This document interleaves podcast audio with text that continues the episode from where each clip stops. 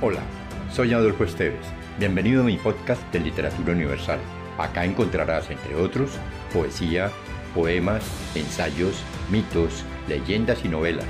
Relájate, atrévete y déjate llevar por el mundo de la imaginación y los sueños.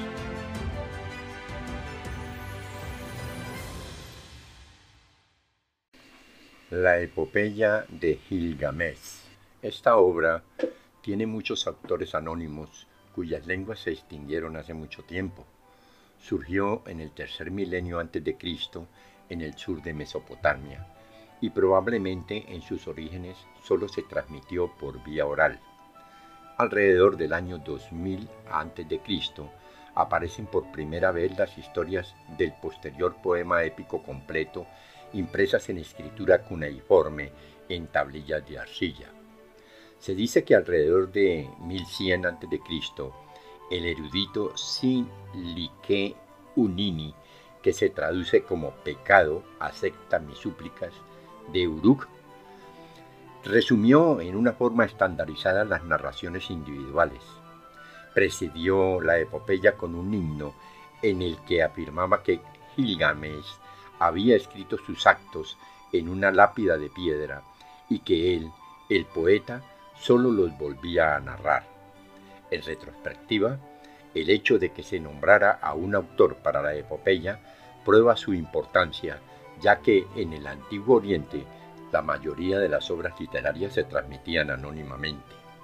La versión final es la epopeya en 12 tablillas que realizó el escriba para la biblioteca del rey asirio Asurbanipal en el siglo VII a.C. La mayoría de las traducciones y ediciones contemporáneas se basan en esta versión. Los paralelos entre la epopeya de Gilgamesh y el Antiguo Testamento son evidentes. El relato bíblico del diluvio concuerda con la versión babilónica incluso en algunos detalles, como el envío de aves después de que el arca encallara. Ambas obras provienen de un conjunto de valores y saberes del Antiguo Oriente. Incluso el poeta o poetas de las epopeyas homéricas, la Ilíada y la Odisea, se inspiraron en las historias de Gilgamesh. Gilgamesh, Enkidu y el inframundo se parece, por ejemplo, al episodio en el que Odiseo visita a los muertos en Hades. Desde su redescubrimiento en el siglo XIX, innumerables pintores y escultores han perpetuado al joven heroico, como lo llaman en Acadio. Le dedicaron óperas y oratorios. En la novela José y sus hermanos, Thomas Mann utilizó elementos del mito de Gilgamesh. El ciclo de novelas Ríos sin orillas de Hans Henry Hahan se basa especialmente en la epopeya de Gilgamesh. En tiempos recientes, el rey se ha convertido en un ícono de la cultura popular. Gilgamesh lucha valientemente en novelas de ficción, cómics, películas de dibujos animados y videojuegos. También inspiró un episodio de la serie Viaje a las Estrellas, la nueva generación, y prestó su nombre a una banda de rock japonesa. En la novela de Philip Rock, la gran novela americana, tiene un papel secundario el jugador de béisbol ansioso de gloria, Gil Gamesh, la novela de Stephen Gundry y el drama Gilgamesh de Raúl Schor son ejemplos de nuevas interpretaciones literarias del mito. La epopeya de es la obra literaria más antigua que se conoce. Los primeros indicios de las narraciones orales datan del alrededor de 2100 a.C., cuando la supremacía sumeria llegaba a su fin en el sur de Mesopotamia. Poco después, estas pequeñas epopeyas fueron transcritas a tablillas de arcilla. El relato Bilgamesh, Enkidu y el inframundo se agregó más tarde como la duodécima tablilla. Las historias de héroes se convirtieron pronto en éxitos. En toda Mesopotamia, los estudiosos tallaron en arcilla fresca la lectura obligatoria sobre el rey de Uruk. Los hombres llevaban a cabo competencias de luchas según el ejemplo de Gilgamesh y Enkidu, y el propio Gilgamesh fue venerado como un dios del inframundo que podía sanar a los enfermos y proteger a los muertos.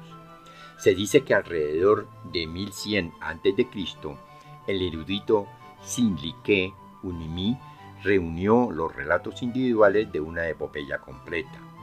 De esta forma, los bardos orientales la cantaron en fiestas multitudinarias e hicieron famoso a Gilgamesh más allá de las fronteras de Mesopotamia. En las casas reales de Asia Menor, Siria y Palestina, la gente escuchaba con atención las aventuras del héroe de casi dos mil años de antigüedad. No fue sino hasta el siglo III de nuestra era que cayó en el olvido. La epopeya permaneció perdida durante más de 1500 años. Luego, en 1872, el experto británico en cultura asiria George Smith descubrió la tablilla de arcilla con el relato del diluvio entre miles de tabletas con escritura cuneiforme. Pertenecía a la biblioteca de Asurbanipal, el último gran rey asirio en Nínive que excavaron los arqueólogos dos décadas antes y fue llevada al Museo Británico de Londres. Smith y sus colegas buscaron febrilmente más fragmentos de la supuesta Biblia pagana, pero salió a la luz la epopeya del rey de Uruk. A pesar del incansable trabajo de armar rompecabezas y de los nuevos descubrimientos, el secreto de Gilgamesh no ha sido descifrado del todo y hasta la fecha falta un tercio del texto original. Esta epopeya aborda los grandes temas de la poesía, la lucha contra las fuerzas de la naturaleza y los conflictos en torno al poder social, el amor y la sexualidad, la búsqueda del significado de la vida y el anhelo inútil de la inmortalidad. Gilgamesh y Enkidu atraen la ira de los dioses por el asesinato de Humbaba y el toro del cielo. Enkidu debe morir y Gilgamesh debe sobrevivir, porque debe ser así, permanece abierto. El destino humano es insondable. La gente de Mesopotamia le tenía miedo a la muerte, creían que sus almas descenderían al inframundo y su existencia ahí transcurriría sin alegría. La única manera de salir de esta situación desesperada era hacerse de un nombre en la tierra. Gilgamesh sale purificado de sus viajes y aventuras. De ser un rey tiránico se convierte en uno bondadoso. Enkidu representa al buen salvaje. Vive en armonía con la naturaleza y los animales salvajes hasta que una prostituta lo seduce. El mundo civilizado tiene mucho que ofrecer, por ejemplo, cerveza y sexo a montones, pero también le roba su inocencia. Algunos intérpretes consideran la relación entre Gilgamesh y Enkidu como el primer testimonio de un amor homosexual en la historia de la literatura.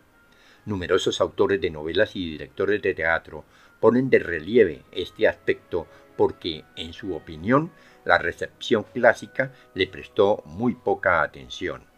El bosque de los cedros del Líbano se describe desde la perspectiva de las tierras bajas de Mesopotamia. Parece atroz en el más amplio sentido de la palabra. El que necesitara un guardián en la epopeya se puede interpretar como una señal de que la gente estaba consciente de sus efectos destructivos en el medio ambiente. La descripción que se hace en la epopeya del fin del mundo también dice mucho sobre las ideas de aquella época. La gente creía que la tierra era un plato rodeado de montañas y de mar. En las montañas, el cielo y más allá del mar viven los dioses. El resumen de la obra es el siguiente. El rey de la ciudad de Uruk es dos tercios dios y un tercio humano. Es el hombre más grande y hermoso del mundo. Su barba brilla como el lapislázuli y su cabello crece tan grueso como el grano. Pero Gilgané se comporta como un tirano con sus súbditos y obliga a los jóvenes a trabajar como siervos. Los hijos no vuelven a ver a sus padres, las hijas son separadas de sus madres y las vírgenes de sus amados. La gente ruega a los dioses que creen un rival de la misma clase para Gilgamesh. Gilgamesh, el gigante de cinco metros que vio las profundidades, la fundación de la tierra, que conoció los confines remotos, lo entiende todo. La diosa creadora Aruru, arroja arcilla a la estepa y crea a Enkidu, un hombre enorme, con todo el cuerpo cubierto de pelo. Come hierba y bebe la leche de animales salvajes. En el abrevadero lo ve un cazador. Primero, este se congela de miedo, pero unos días después se enoja porque Enkidu destruye sus trampas y deja escapar las presas. Le aconsejan que traiga de Uruk a la voluptuosa ramera sagrada Samhab. Ella debe seducir al salvaje Enkidu e integrarlo a la comunidad de hombres civilizados. Tan pronto Chanhat ve a Enkidu en el abrevadero, abre sin miedo su vestido y le muestra sus pechos. El salvaje no puede resistirse por mucho tiempo.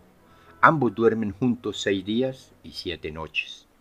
Cuando Enkidu regresa después con los animales salvajes, ellos huyen de él. Chanhat lo persuade para que vaya con ella a Uruk, donde Gilgamesh gobierna como un animal salvaje. A Enkidu le gusta la idea porque anhela un amigo. Planea desafiar a Gilgamesh para que se convierta en un mejor rey. El primer combate. Mientras tanto, Gilgamesh le relata a su madre sabia, Ninsun, dos sueños. Primero, un meteorito cayó del cielo y todo el país se reunió a su alrededor. Después había un hacha en la calle de Uruk y de nuevo mucha gente se reunió a su alrededor. Él había levantado y acariciado ambos y había puesto el meteorito y el hacha a los pies de su madre. Ninsun le profetiza a su hijo que conseguirá un amigo fuerte y sus consecuencias serán enormes. Ella lo tratará como si fuese su propio hijo. En un campamento cerca de la ciudad, unos pastores le ofrecen a Enkidu pan y cerveza. Después de la desconfianza inicial, se bebe tres jarras, se siente liberado y empieza a cantar en voz alta. Al día siguiente, un hombre en camino a una boda le dice que Gilgamesh quiere ejercer su derecho de ser el primero en acostarse con la novia. Enkidu se enoja, va a la ciudad y se interpone en el camino de Gilgamesh frente a la casa de la boda. Ambos luchan y los muros de la ciudad se estremecen. Solo se detienen cuando Ninsun se interpone entre ambos. Ahora los hombres se toman de la mano. Gilgamesh propone ir a la selva de los cedros y matar a Umbaba, el guardián de la selva. Enkidu tiene dudas. Ha oído hablar de la oscura selva y de su terrible dios y cree que caerá de un solo golpe si se atreve a ir allí. Pero Gilgamesh lo niega. El ser humano es pasajero y por tanto debe hacerse de un nombre con sus hazañas mientras viva. En la armería, ambos ordenan un equipo de instrumentos de combate. Sus hachas y espadas debían pesar siete talentos y su faja un talento. El Consejo de Ancianos declara tener dudas sobre el significado de la expedición, pero al final sus representantes ceden ante la insistencia de su rey y bendicen a los viajeros. Ninsun consulta el oráculo antes de la partida. Realiza las abluciones rituales. Se pone sus joyas más valiosas, camina por el techo del templo y le reza al dios Sol, Chamatz, para que proteja a su hijo durante el día y lo ponga bajo el amparo de las estrellas durante la noche. Los compañeros se acercan al Líbano con pasos gigantescos. En solo tres días recorren un trayecto que normalmente tomaría un mes y medio en completarse. Durante la caminata, Gilgamesh sube varias veces una montaña, hace una ofrenda de harina y se sienta a dormir en la casa de ensueño construida por Enkidu. Por primera vez sueña que la montaña se estrella contra él y un rey radiante lo saca de debajo de ella. Enkidu es optimista. La montaña representa a Umbaba y el salvador del rey Gilgamesh es Chamás. Pero Gilgamesh tiene otros cuatro sueños horribles que desaniman a los dos. Chamás se impacienta. Desde el cielo grita que Umbaba se ha quitado seis de sus siete mantos protectores y exige a los dos que ataquen de inmediato. Asombrados, Gilgamesh y Enkidu están frente a los cedros inconcebiblemente altos. frente a la montaña de los cedros, está la morada de los dioses. Umbabá aparece e insulta a Enkidu llamándolo engendro de una tortuga que no bebió leche materna. Al mismo tiempo, pisa el suelo con tanta fuerza que la tierra se divide y se apila para formar montañas. Caen rocas sobre los dos amigos hasta que Chamax envía una gran tormenta con trece vientos. Ahora un baba está indefenso ante las armas de Gilgamesh. Le ruega a Gilgamesh y luego a Enkidu que le perdonen la vida. Es en vano. Entonces un baba se incorpora una vez más y los maldice. No llegarán a viejos los dos. Vociferó antes de que Gilgamesh le corte el cuello con la espada y Enkidu le arranque los pulmones. Al final, Gilgamesh tira los árboles. De un cedro particularmente alto hacen una puerta para el templo de Nippur. Construyen una balsa, ponen la puerta encima y la transportan a la ciudad por el río Éufrates. Gilgamesh se lavó el cabello enmarañado, se vistió con ropa limpia y se puso su corona. Entonces la diosa Istar se da cuenta de su belleza. Si se casa con ella, le promete carros de oro, todas las riquezas inimaginables, así como múltiples partos de sus cabras y ovejas. Pero Gilgamesh la rechaza y la insulta con burla. Istar echa espuma de rabia y le pide a su padre Anu que lance el toro del cielo contra Gilgamesh. Anu le da la guía y ella conduce al toro a la tierra. De inmediato el bosque se seca, el nivel del agua del río desciende amenazadoramente y el resoplido del enorme animal produce pozos tan profundos que doscientos jóvenes de Urut caen en él. Pero Enkidu solo se hunde hasta las caderas, salta afuera y agarra al toro por los cuernos, que de nuevo arroja espuma y le lanza estiércol con la cola. Enkidu coge al animal por la cola y pone su pie en sus cuartos traseros mientras Gilgamesh lo mata. Le arrancan el corazón al toro y se lo ofrendan a Chamaps. En la noche, Enkidu se despierta de un sueño terrible. La asamblea de dioses los condenó a él y a Gilgamesh por haber matado a Umbaba y al toro del cielo. Pero Enil, el rey de los dioses, determina que sólo Enkidu debe morir. Después Enkidu maldice la puerta que donó a los dioses que ahora transmitan su extinción. Gilgamesh intenta tranquilizarlo. Promete orar a los dioses y sacrificar una estatua de oro de Enkidu para que lo perdonen. Pero su amigo ya se dio por vencido. No tiene sentido luchar contra el destino. Ahora maldice al cazador y a Chanhat que lo arrancaron de la comunidad de animales. Chamaz hace reflexionar al iracundo. ¿No le dio la prostituta una cerveza y lo vistió con ropas nobles? ¿Y no le ofreció Gilgamesh un lecho de honor? Doce días después, Enkidu llama a Gilgamesh, se queja de su final sin gloria y muere. Gilgamesh está inconsolable. Manda construir una tumba magnífica para su amigo, a la que provee con costosas ofrendas. Para protegerla de los ladrones de tumbas, se desvía el Éufrates y la tumba se coloca en el lecho del río. Gilgamesh lleva el cabello amarrado en señal de luto. Vestido con la piel de un león, vaga por la estepa hasta que se encuentra frente a las montañas gemelas, la frontera con el fin del mundo. Dos hombres escorpión vigilan la entrada. Le preguntan por qué tomó la ruta fatigosa. Gilgamesh responde que está buscando a su antepasado Unapishin. De él, a quien los dioses le otorgaron la inmortalidad, quisiera aprender a vencer a la muerte. Los hombres escorpión se sorprenden. Nadie antes que Gilgamesh se aventuró por la montaña, porque a lo largo de un tramo de doce leguas hay una completa oscuridad. Finalmente dejan pasar a Gilgamesh. En la oscuridad está a punto de darse por vencido, pero después de doce leguas de repente hay claridad. Divisa un bosque de cuyos árboles cuelgan piedras preciosas. A la orilla del mar, la tabernera Siduri ve a Gilgamesh deambulando por ahí. Temerosa cierra su puerta y se sube al techo. Para que no tenga miedo, Gilgamesh le cuenta sus hazañas y las de Inkidú, pero Siduri no confía en él. Entonces Gilgamesh narra la muerte de su amigo. Cuenta cómo lo amó y lloró por él y cómo, de repente, sintió un inmenso temor por el fin de su propia vida. Le pregunta a Siduri qué camino lo puede llevar con Unapistín.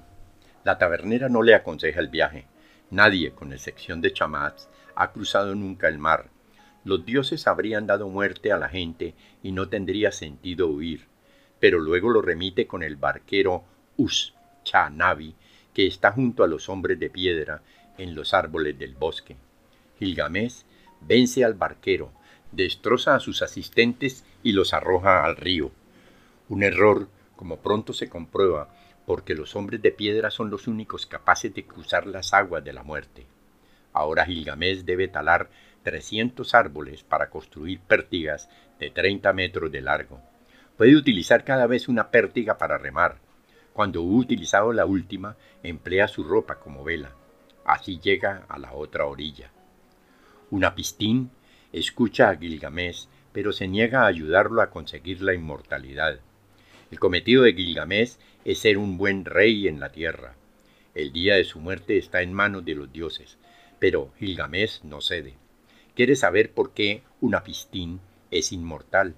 Entonces, éste le cuenta sobre la gran inundación que los dioses enviaron en aquel tiempo sobre el país. El dios Ea, el príncipe de la sabiduría, le había encomendado en ese entonces construir un barco enorme con la promesa de una cosecha abundante. Una piscina había conseguido carpinteros, tejedores de caña, constructores navales, jóvenes y viejos para las obras de construcción. El enorme barco tenía siete pisos, cada uno con nueve habitaciones. Una piscina había subido a bordo tanto como le fue posible, oro y plata, simientes de las cosas vivientes, a toda su familia, artesanos, artistas y escribas, ganado y animales salvajes. Luego cerró la puerta. El temporal que sobrevino poco después fue despiadado. La tormenta, el aguacero y el diluvio sepultaron a todo lo que había vivo. Solo al séptimo día hubo calma. La humanidad se había convertido otra vez en barro. Una pistín buscó una orilla, pero solo vio doce islas que sobresalían del mar. Encalló en el monte Nisir y entonces dejó que volaran una golondrina y una paloma. Ambas regresaron. Finalmente soltó un cuervo que no regresó. Entonces una pistín ofreció un sacrificio que atrajo a los dioses. En Lil, el que había enviado el diluvio, se enfureció cuando vio a los humanos sobrevivientes, pero Ea le reprendió. En lugar de destruir todo, debería haber enviado hambre o enfermedades, pero ahora debería ayudar a los sobrevivientes. Entonces Enlil bendijo a Unapistín y a su mujer y los convirtió en dioses. Unapistín quiere descubrir qué podía justificar la admisión de Gilgamesh en la comunidad de los dioses. Para ponerlo a prueba, le indica al héroe que se mantenga despierto durante siete noches. Pero Gilgamesh duerme como piedra durante seis días y siete noches. Para demostrar esto, la esposa de Unapistín hornea un pan todos los días y apila las horgazas frente al durmiente. Cuando Gilgamesh despierta, la primera hogaza ya está totalmente seca. No pasó la prueba y debe regresar con los mortales. Al despedirse, Unapistín le revela a su huésped el secreto de una planta espinosa que brinda vida eterna. A continuación, Gilgamesh ata piedras a sus pies, se deja hundir en el Aspub, un océano subterráneo de agua dulce, y recoge la planta mencionada. Quiere probarla con un anciano en Uruk. En el camino de regreso, Gilgamesh se baña en el agua fría de un pozo, mientras una serpiente se acerca sin ser vista. Huele la planta, se la lleva consigo y muda de piel. Gilgamesh estalla en llanto. Todo fue en vano. La entrada a los inmortales está cerrada para él de una vez por todas. Regresa a Uruk con Usnavi y le muestra la muralla de la ciudad. Está orgulloso de sus sólidos cimientos y las tejas de ladrillo y está orgulloso de la ciudad cuyo rey en la tierra es Él. Si te gustó, piensa en alguien a quien también le agradaría viajar en este mundo fantástico y compártelo. Califica con 5 estrellas este podcast.